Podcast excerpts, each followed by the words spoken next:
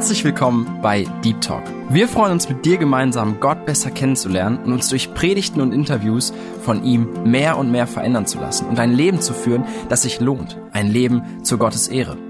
Unser Anliegen ist es, mit dir über Themen zu sprechen, die tiefer gehen. Also eben nicht Smalltalk, sondern Deep Talk.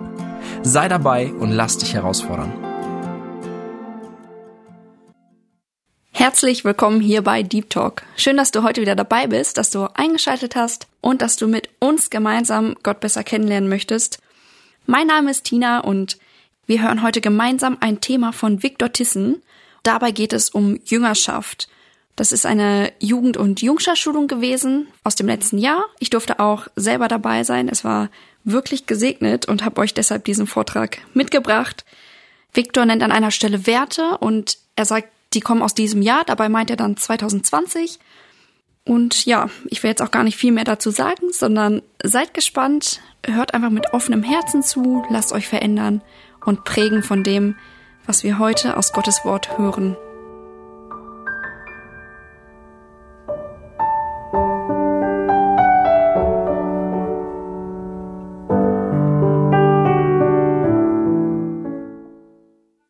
Dann steigen wir direkt in dieses Thema Jüngerschaft ein.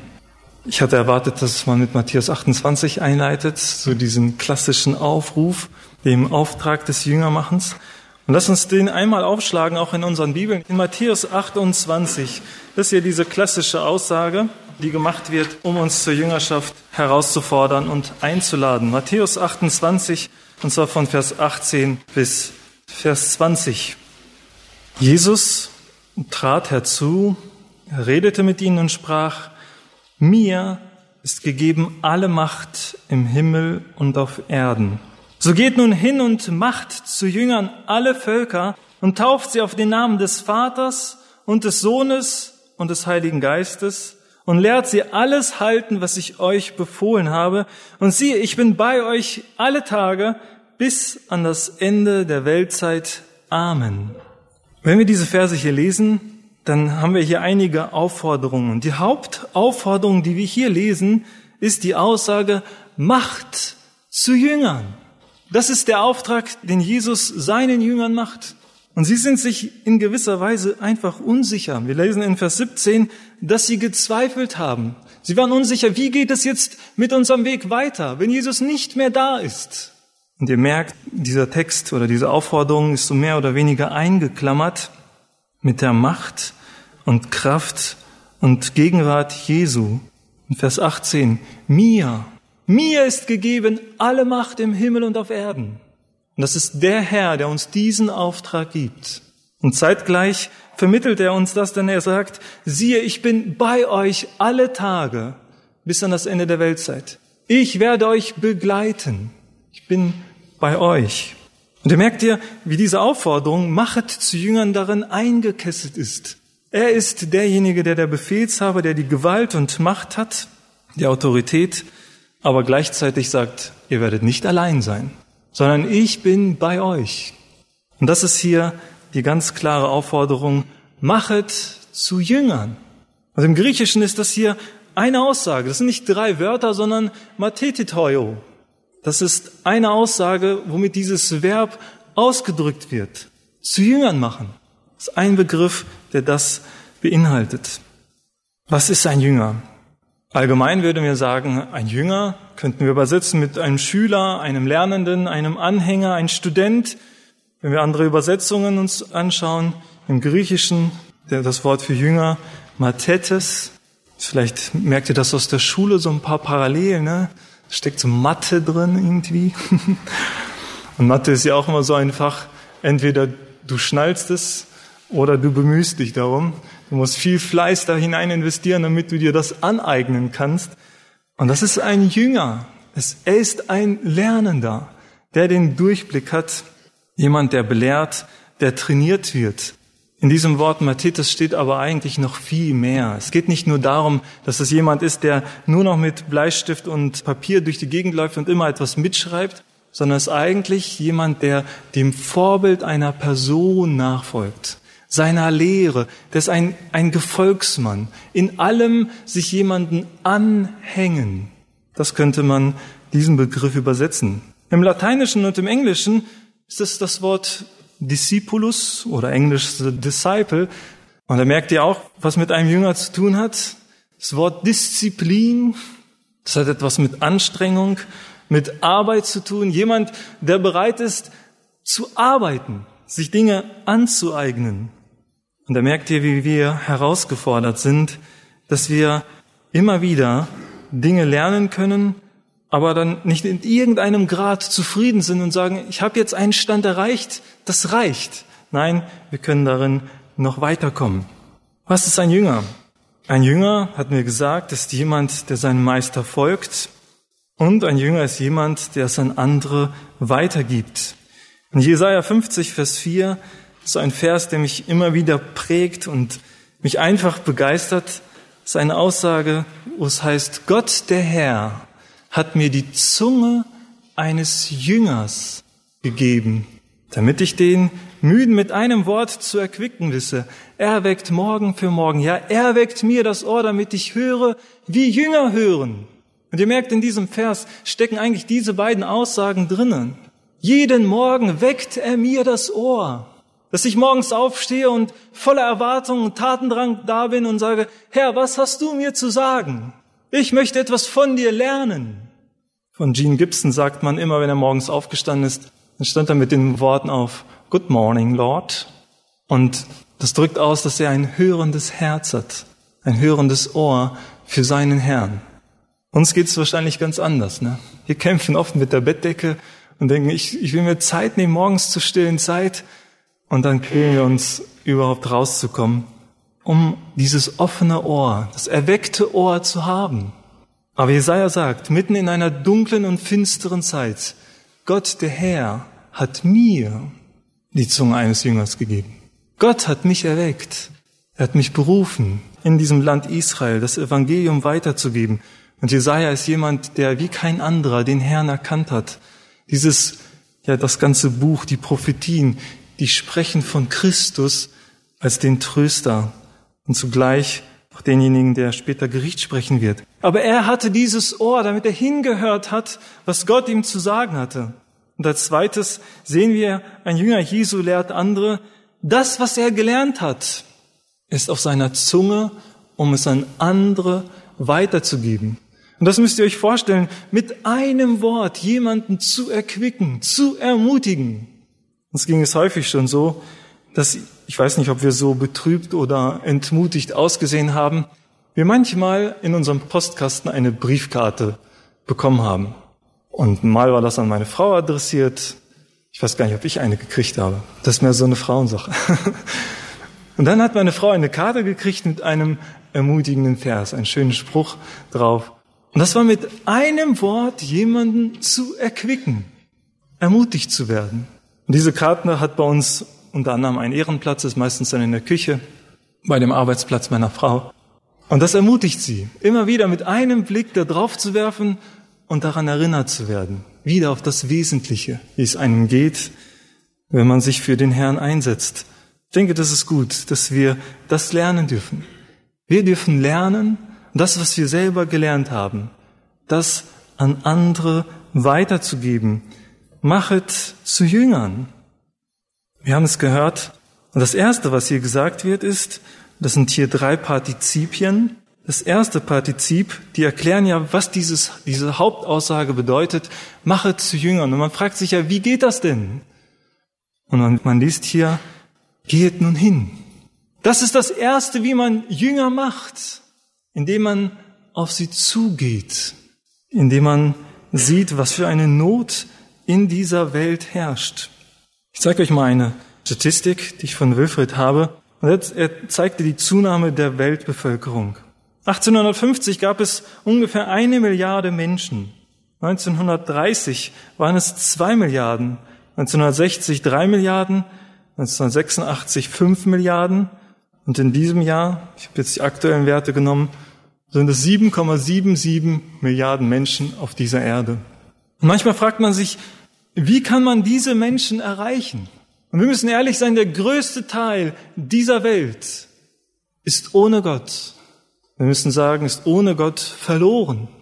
Mir ging es häufig schon so, wenn ich in der Stadt unterwegs gewesen bin, gerade in der Mittagspause, und vor allem dann, wenn ich alleine bin und ich diese vielen Menschen sehe, ja fast Menschenmassen, die an einem vorbeigehen, die voll Hektik sind, und man sich dann einfach manchmal fragt, was ist mit diesen Menschen? Wo kommen diese Menschen hin? Diese Menschen, die meisten von ihnen, sie sind verloren.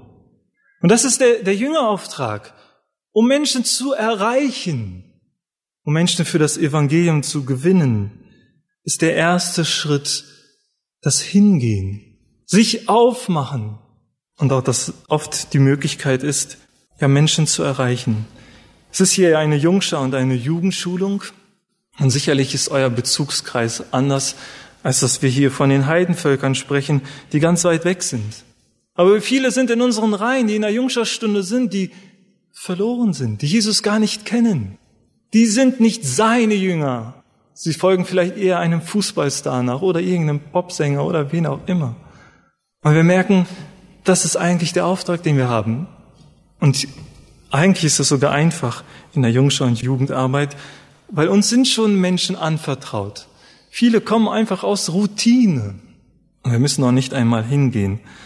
Und das aber fordert uns umso mehr heraus, diesem Befehl Jesu gerecht zu werden. Wir haben gesehen, einmal eine Zusammenfassung der vier Evangelien zu diesem letzten Befehl Jesu. Wem sollen wir das Evangelium verkündigen? Laut Markus ist es jeder Kreatur. Was sollen wir verkündigen? Es ist Buße und Glauben. Wo? In Jerusalem.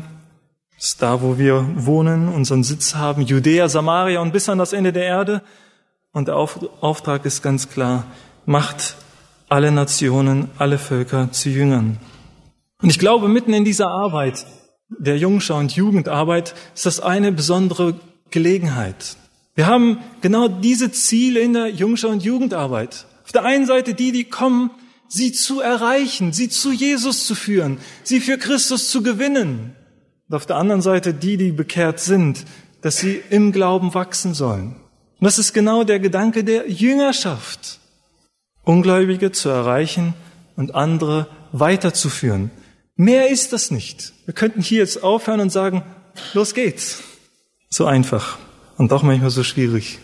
Und ich glaube, in diesen Bereichen ist es einfach so gut, dass man darüber hinaus, auch in der Jungschau und in der Jugend, immer wieder Gelegenheiten sucht, auch ebenfalls ihnen das beizubringen, hinzugehen. Ich weiß nicht, ob ihr mal noch als Jugend das organisiert, mal wieder Traktate zu verteilen. Eine Gruppe zusammenzustellen, ein, zwei Autos in die Stadt loszuschicken damit man ein Bekenntnis ablegen kann. Können Bücher verteilt werden. Und alleine dort zu stehen, sich zu Christus zu bekennen, das macht einen innerlich schon frei. Auch wenn man manchmal nicht weiß, was man alle sagen soll, wenn man gefragt wird. Man ist da herausgefordert, aber es ist doch gut, dass wir das praktizieren. Wenn jemand anfängt, Bibeln zu verteilen. Ich weiß nicht, wie viele Gideon-Verteiler hier dabei sind. Vor allem Studenten haben noch bessere Möglichkeiten. Aber das ist eine so gute Möglichkeit, Bibeln zu verteilen. Jetzt beim Bibel- und Taufunterricht bei uns ist ein Junge, der hatte so einen Pulli an, da steht da Disciple of Jesus. Ich bin ein Jünger Jesu. Und ich gehe nicht davon aus, dass er den nur zur Kirche trägt, den Pulli, sondern genauso da, wo er ist in der Ausbildung in dieser Welt. Und er legt ein Bekenntnis ab und er wird herausgefordert. Ich weiß nicht, wie eure Autos sehen. Habt ihr da auch immer noch so einen Aufkleber drauf? www.leben braucht Hoffnung.de oder so ähnlich. Oder wir machen andere Werbung, ich weiß es nicht. Aber das ist doch eine Möglichkeit. Da, wo wir sind, uns zu Christus zu bekennen. Und oft ist es so, dass wir leider oft sehr programmorientiert sind. Wir jauchzen und hecheln durch die Woche hindurch und wir vergessen diesen Auftrag, der uns gegeben ist der uns gegeben ist, für Menschen da zu sein, die Christus nicht kennen. Ja, in der Jugend hatten wir auch mal auch so einen evangelistischen Hauskreis, weil wir gemerkt haben, die erreichen wir irgendwie anders nicht. Dann haben wir einfach ein paar Jungs gesammelt, die Freude hatten, andere zu erreichen.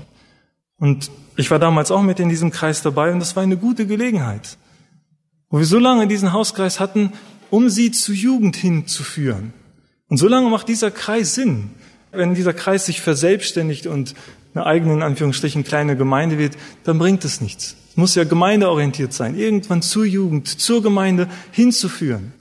Aber auch das ist so eine gute Möglichkeit. Wenn man Leute hat, die einfach mal in der Bibel lesen und kommen in eine Jugend, die ist viel zu groß und denkst, man erlebt einen Kulturschock, weil man noch nie so viele Jugendliche auf einen Haufen gesehen hat, die sich nicht gleich vermöbeln, sondern mal artig nebeneinander sitzen. Wisst ihr, da ist das vielleicht eine Möglichkeit. Und wenn jemand dieses Anliegen für andere hat, warum kann man sowas nicht initiieren und auch mit dem Jugendleiter absprechen, wie man das machen kann? Gott hat uns diese Möglichkeit gegeben. Geht hin und macht zu Jüngern. Das Zweite, was wir hier in, in Matthäus lesen, ist die Aufforderung, sie zu taufen. Im Griechischen, im Partizip steht das, steht das so, dass es taufend ist. Und sie beschreiben, was es bedeutet.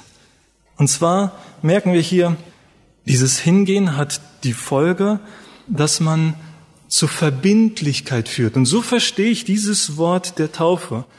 Vielleicht ist euch das gar nicht so bewusst und ihr denkt, ja, ist doch selbstverständlich, dass man sich für Christus entscheidet, sich bekehrt und dass man sich dann automatisch tauft.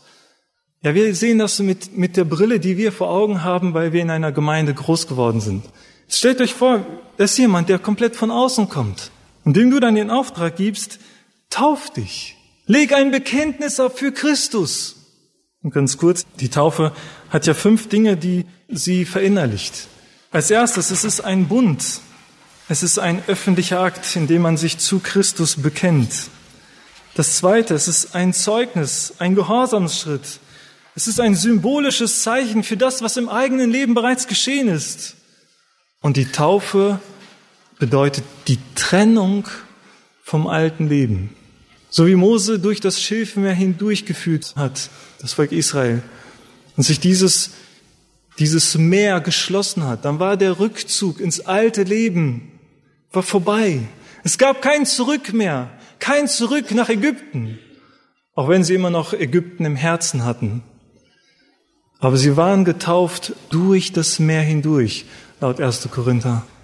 Und so merken wir, diese Taufe, die hat etwas mit Verbindlichkeit zu tun, mit etwas, mit einem öffentlichen Bekenntnis.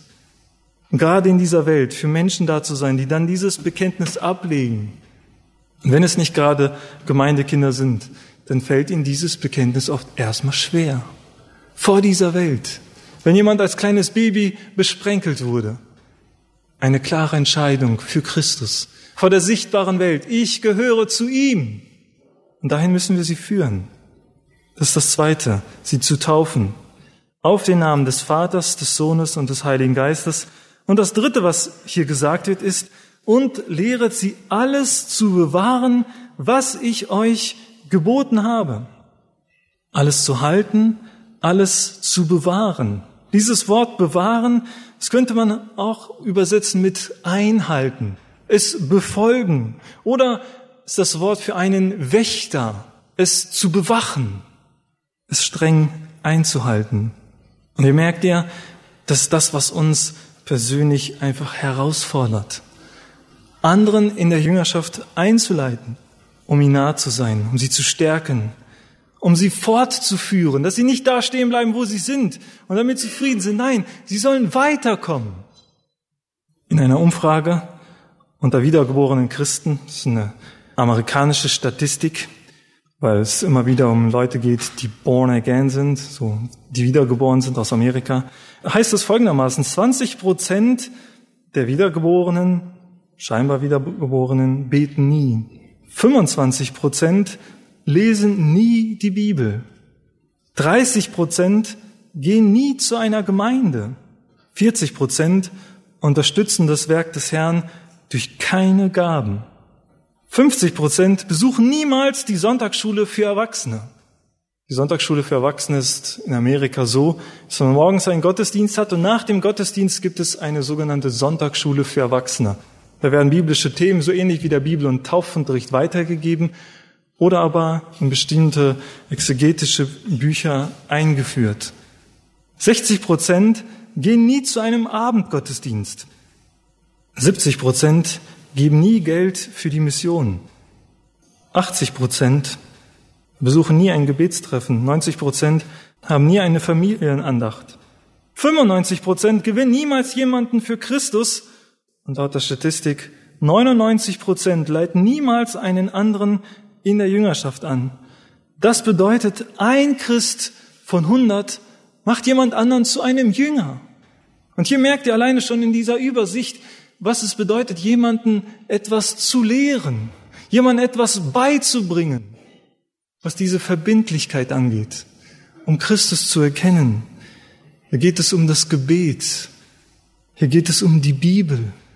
Hier geht es um die Gemeinde.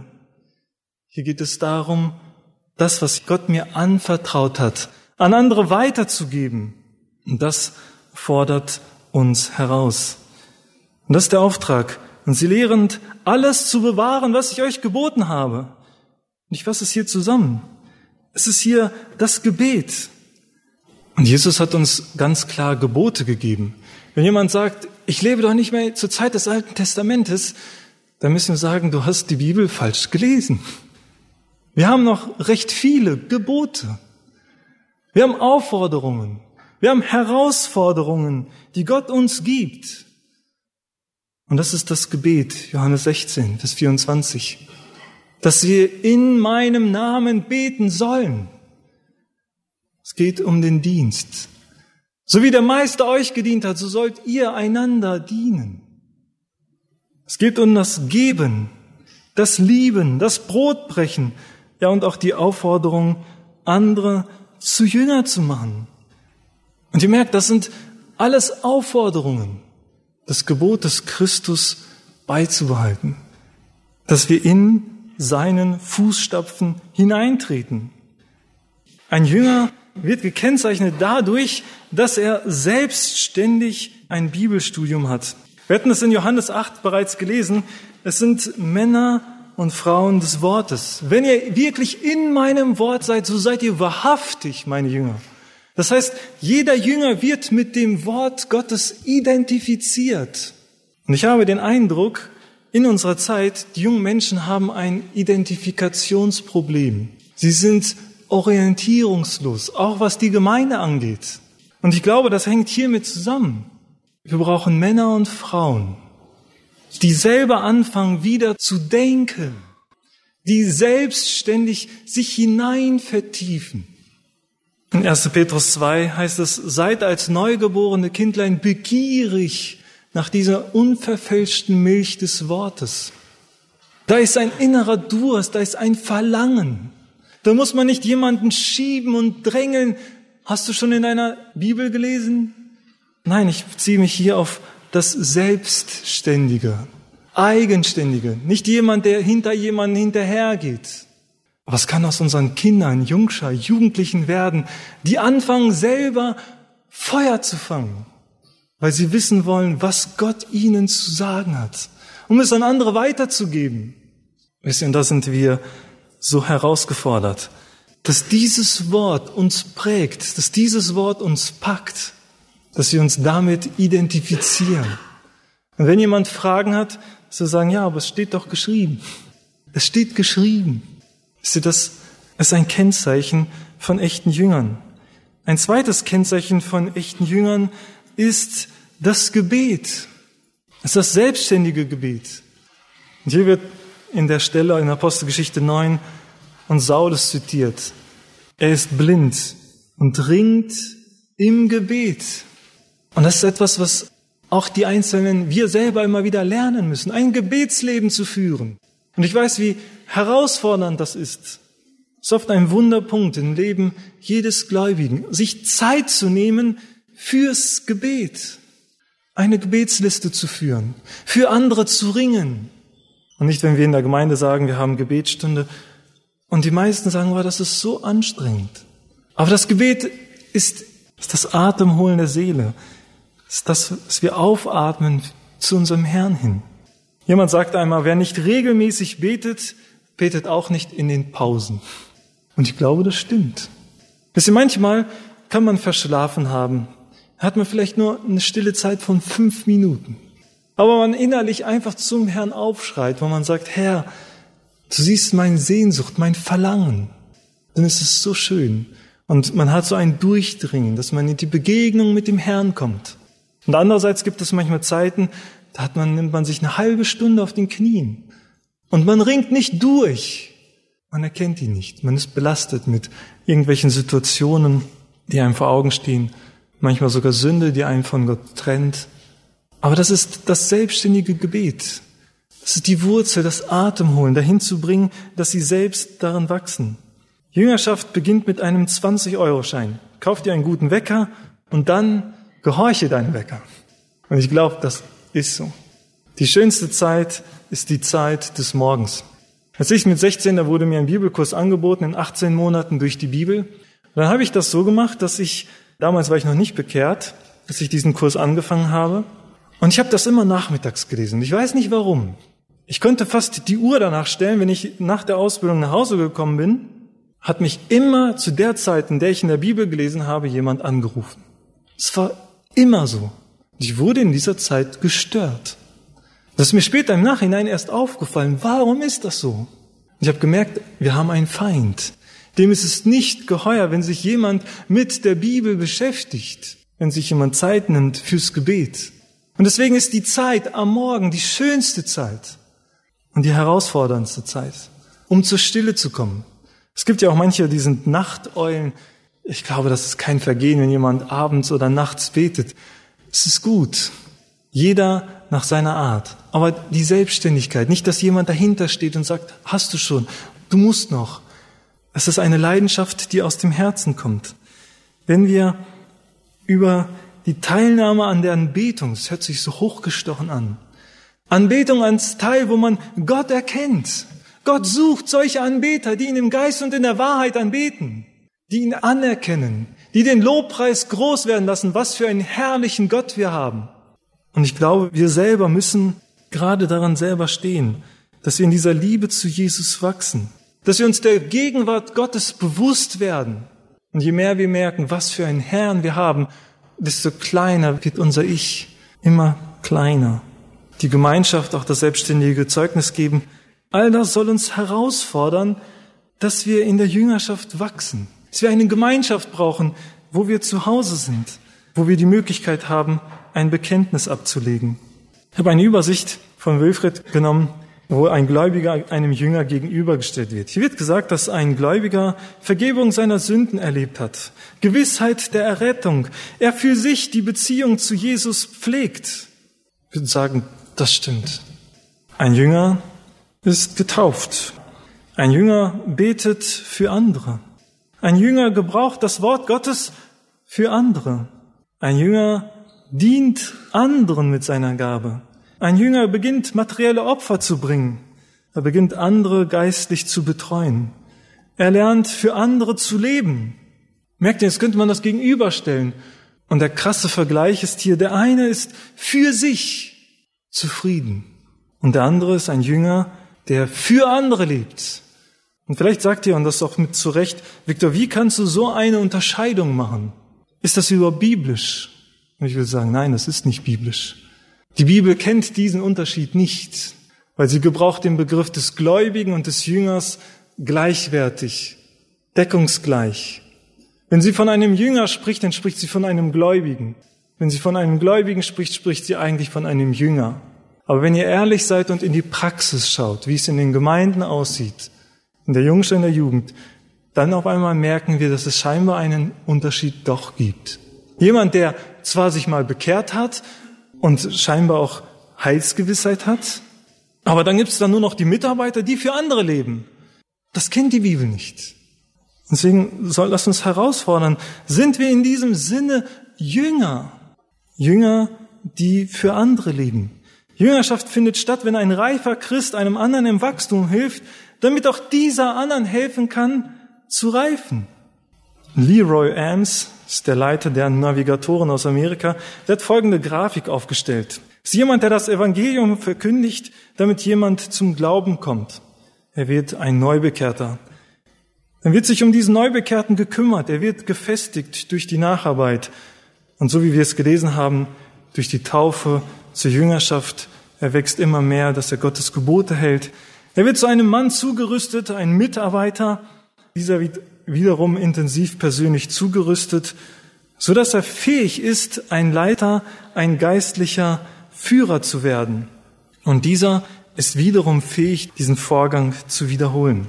Auch diese Grafik kann man nicht pauschal biblisch sagen. Wann gibt es hier einen Übergang zwischen einem Neubekehrten und einem Jünger und dann zu einem Arbeiter, der wiederum zu einem geistlichen Führer wird? Auf diejenigen, die teilweise vielleicht sogar in der Gemeinde groß geworden sind, die können, wenn sie in der Beziehung zu Christus stehen, recht schnell mitarbeiten. Aber das, was diese Grafik hier macht, ist, dass man selber in dieser Jüngerschaft stehen muss. Man muss bestimmte Reifestufen hindurch gegangen sein. Und nicht jeder Jünger wird ein Leiter in der Gemeinde, aber wird jemand, der Verantwortung für andere übernehmen kann. Und ich glaube, das, was diese Grafik hier auch zeigt, ist, dass es keinen Leiter gibt, der das nicht gemacht hat. Und was für ein Segen erlebt die Gemeinde, wenn wir Älteste in der Gemeinde haben, Prediger, Frauen, die für ihre Kinder da sein können, die zu Jünger geworden sind, die gefestigt sind, die im Wort Gottes gegründet sind. Merkt ihr die Entwicklung? Es entsteht ein ganz natürliches Wachstum. Das persönliche Wachstum, aber auch die Reife im Glauben. Und genauso scheint mir, hat sich das Gott in der Bibel gedacht, dass man durch die Zurüstung ein Wachstum hinbekommt. Wenn wir ins Alte Testament denken, da sehen wir einen Mose und Josua. Und dieser Josua, der wurde Mose zur Seite gestellt. Von Jugend an war er sein Diener. Und es ist interessant, als Mose sich abgerackert hat, hat sein Schwiegervater ihm einen Hinweis gegeben und er sagt, schau dich um nach Vorstehern, über tausend, über hundert, über fünfzig, über zehn. Du arbeitest dich tot, wenn du die ganze Gemeinde, die, das ganze Volk Israel anleiten willst und allen die Fragen beantworten willst. Sieh dich um nach Vorstehern, Männern der Wahrheit, die nicht korrupt sind. Darüber hinaus könnte man über 70 Älteste sprechen, die Vorsteher der Stämme und so weiter. Aber dieses Prinzip, Mose und Josua, die waren in einer Jüngerschaft. Und ihnen waren andere anvertraut, die wiederum an anderes weitergegeben haben. Merkt ihr dieses Prinzip, wie es weitergeht? Josua, zu seiner Zeit waren die Ältesten, die die Werke Gottes gekannt haben. Und doch haben sie es wahrscheinlich versäumt, in der Jüngerschaft andere anzuleiten, weil die nächste Generation kannte Gott nicht. Sie haben ihn nicht erlebt. Und das ist so schade. Wenn ihr an Elia und Elisa denkt, als Elia so müde geworden ist, er aufgeben wollte, sagt Gott zu ihm, geh hin zu Elisa und salbe ihn an deiner Stelle. Und es ist interessant, die haben eine ganz lange Zeit zusammen gelebt. Steht uns nicht, wie viele Jahre es gewesen sind. Ich glaube, es müssten mindestens zehn Jahre sein, wo sie in dieser Jüngerschaft gestanden haben. Und das heißt, dieser Elisa goss Wasser auf die Hände des Elia. Er war an seiner Seite und hat ihm beigestanden, ihm gedient. Und es ist interessant, wenn ihr dann zweite Könige weiterliest, dann lesen wir von verschiedenen Prophetenschulen. Wir lesen von einer Prophetenschule in Bethel, in Gilgal, in Jericho und immer wieder Schulen von Prophetensöhnen die wiederum das in die einzelnen Städte weitergegeben haben. Merkt ihr dieses Prinzip?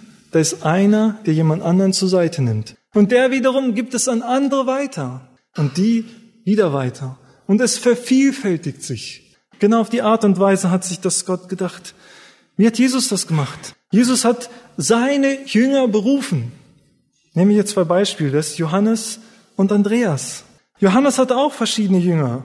Es wird uns berichtet in der Kirchengeschichte von Polycarp und von Gaius. Und der Polycarp hatte auch einen Jünger, der hieß Irenäus. Das gleiche Prinzip. Gott, Jesus wählt aus und die wiederum geben es an andere weiter. Wenn wir an Andreas denken, er hat Petrus zu Jesus geführt. Petrus hat an Johannes Markus gearbeitet. Zumindest derjenige, der das Markus-Evangelium geschrieben hat. Und man sagt, dass es Petrus gewesen ist. Barnabas hat aber auch an Johannes Markus gearbeitet. Und wenn wir daran denken, welchen Einfluss Johannes Markus auch auf uns hat, dass er uns das Markus-Evangelium überliefert hat, dann können wir dankbar sein. Wir erleben den Segen, den Markus weitergegeben hat, an andere. Und Barnabas hatte einen großen Einfluss auf Saulus bzw. Paulus. Wenn wir an Paulus denken, er war der Jüngermacher von recht vielen. Wenn wir an Aquila und Priscilla denken, sie wiederum haben es an Apollos weitergegeben, weil sie gemerkt haben, dass er feurig im Reden ist. Und Apollos der war ein großer Segen für die Gemeinde in Korinth. Er hat das Begießen gegeben. Paulus hat gesät, der Apollos hat begossen. Aber die Gemeinde ist dadurch gewachsen, durch das, was er weitergegeben hat. Wenn ihr an Paulus denkt und Timotheus und seine Beziehung zur Gemeinde zu Ephesus. Ein junger Bruder, dem er sagt, geh dahin, setze Älteste ein in der Gemeinde in Ephesus. Und er übernimmt die Verantwortung. Ihr denkt an Titus. Titus, der sich auch mit der Gemeinde in, in Korinth sehr auseinandergesetzt hat. Aber es war ein Mann, der hatte Eifer für diese Gemeinde. Er hat sich für sie aufgeopfert. Ihm war es so wichtig, dass die Gemeinde geistlich am Leben ist. Und eine Gemeinde in Korinth, die solche Schwierigkeiten hatte. Bisschen genau so einen Mitarbeiter konnte Paulus gebrauchen und sagen, geh nach Kreta. Und das sind Menschen, die werden bezeichnet als faule Bäuche. Zustände, die gehen gar nicht. Aber geh dahin und setze Älteste ein. Merkt ihr wieder das Prinzip der Vermehrung? Es wird einer herausgegriffen, er wird geschult, geprägt, der wiederum fähig ist, an andere weiterzugeben. Und Paulus war der Jüngermacher schlechthin. Wenn wir an Sopater in Beröa denken, an Aristarchus und Secundus, an Gaius in Derbe, an Tychicus Trophimus, wenn wir daran denken, Paulus und Lukas, Lukas den Arzt, den er mitgenommen hat. Und er schreibt das Evangelium an Theophilus und an uns, die Leser des Neuen Testaments. Merkt ihr dieses Prinzip? Gott hat sich das so gedacht, dass man durch Jüngerschaft wirkt, sowohl im Alten Testament als auch im Neuen Testament. Dies ist die Geschichte von vier Personen. Jeder, jemand, alle und niemand. Es gab eine wichtige Aufgabe zu erledigen und jeder war gefragt, sie zu tun. Jeder war sicher, dass jemand sie tun würde. Alle hätten es tun können. Aber was kam schließlich dabei raus? Wie üblich tat niemand die Aufgabe. Und vielleicht ist, geht es uns so. Gerade wenn es um seinen letzten Befehl geht, dann muss es unser erstes Anliegen werden dass wir ein Anliegen dafür bekommen, dass das Evangelium in diese Welt hinausgesandt wird. Und wir haben den Jüngerschaftsbefehl vor Augen. Geht nun hin und macht zu Jüngern alle Völker. Tauft sie auf den Namen des Vaters, des Sohnes und des Heiligen Geistes und lehrt sie alles halten, was ich euch geboten habe. Siehe, ich bin bei euch alle Tage bis an das Ende der Weltzeit. Hingehen, taufen zu einer verbindlichen Nachfolge zu führen. Und als drittes, dass sie daran wachsen, immer mehr in seinen Geboten gefestigt zu sein. Jüngerschaft, wo Christus darin wiedergespiegelt wird und sie gegründet sind in seiner Gnade und in seinem Erbarmen. Amen.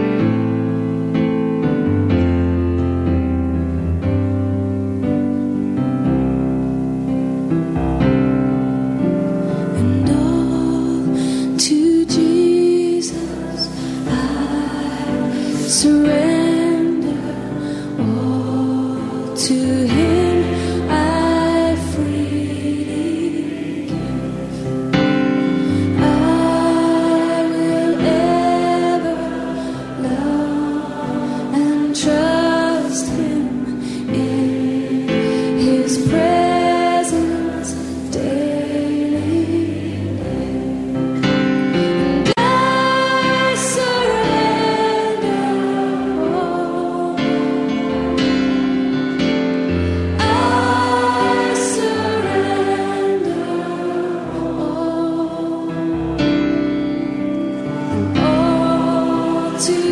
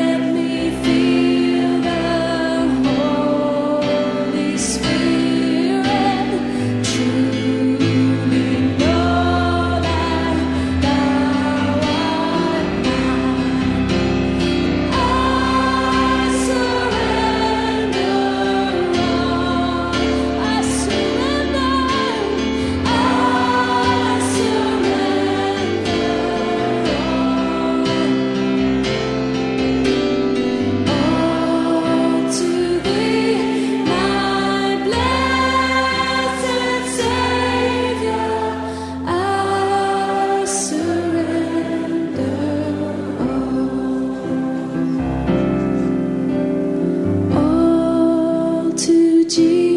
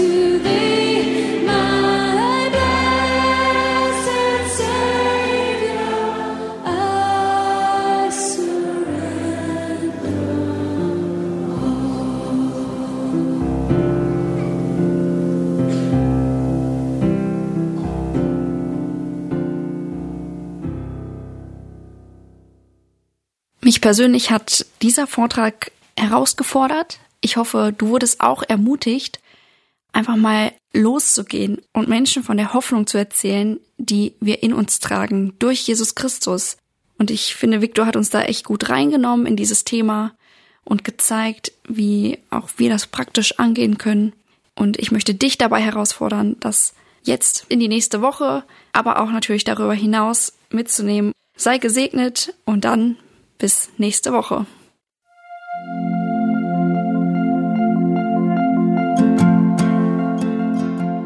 Schön, dass du heute dabei warst. Wenn es für dich ein Segen war und du etwas mitnehmen konntest, dann teile Deep Talk gerne mit deinen Freunden und fühle dich frei, auch uns ein Feedback zu schreiben. Wir würden uns da sehr darüber freuen.